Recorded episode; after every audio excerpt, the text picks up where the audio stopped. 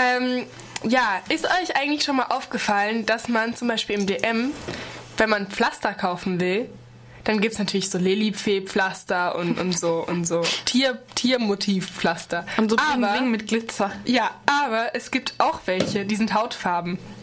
Die kaufen dann immer die Mütter, weil sie finden, man sollte es nicht übertreiben. Und was aber das Krasse ist, diese Hautfarben sind weiß. Also, ne? Also deutsche Hautfarbe. Oh, das ist deutsche Hautfarbe. okay. So ich das nicht sagen. Also es gibt nur weiße Pflaster. Ja, und keine dunklen. Und das fanden wir ziemlich scheiße. Ja, es gibt noch, und was, was, was ich echt krass finde, ich habe letztens mit einem Mädchen aus Kenia gesprochen, das ist jetzt für ein Jahr in Deutschland als Au-pair-Mädchen. Und ähm, die, ähm, also die kennt auch nur weiße Pflaster. Also in Kenia gibt es auch keine dunklen Pflaster, damit, damit das halt nicht so auffällt. Ich meine, das ist doch krank. In Kenia keine weißen Pflaster.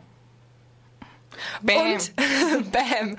Und man kann im DM, kann man auch kein dunkles Make-up kaufen oder sowas. Es gibt's einfach nicht. Ich meine, stellt euch mal vor, man ist dunkelhäutig und man hat einen fetten Pickel im Gesicht. Kann man den nicht abdecken, weil man dunkelhäutig ist. Da muss man halt extra ins Afro-Shop gehen und ich finde es einfach richtig krass, dass das, dass das nicht normal ist, dass man, also dass die nicht einfach ganz normal in DM gehen können und sich das da kaufen können. Das ist doch, also ich weiß nicht, ich finde es echt nicht das mehr schön. nennt sich Alltagsrassismus.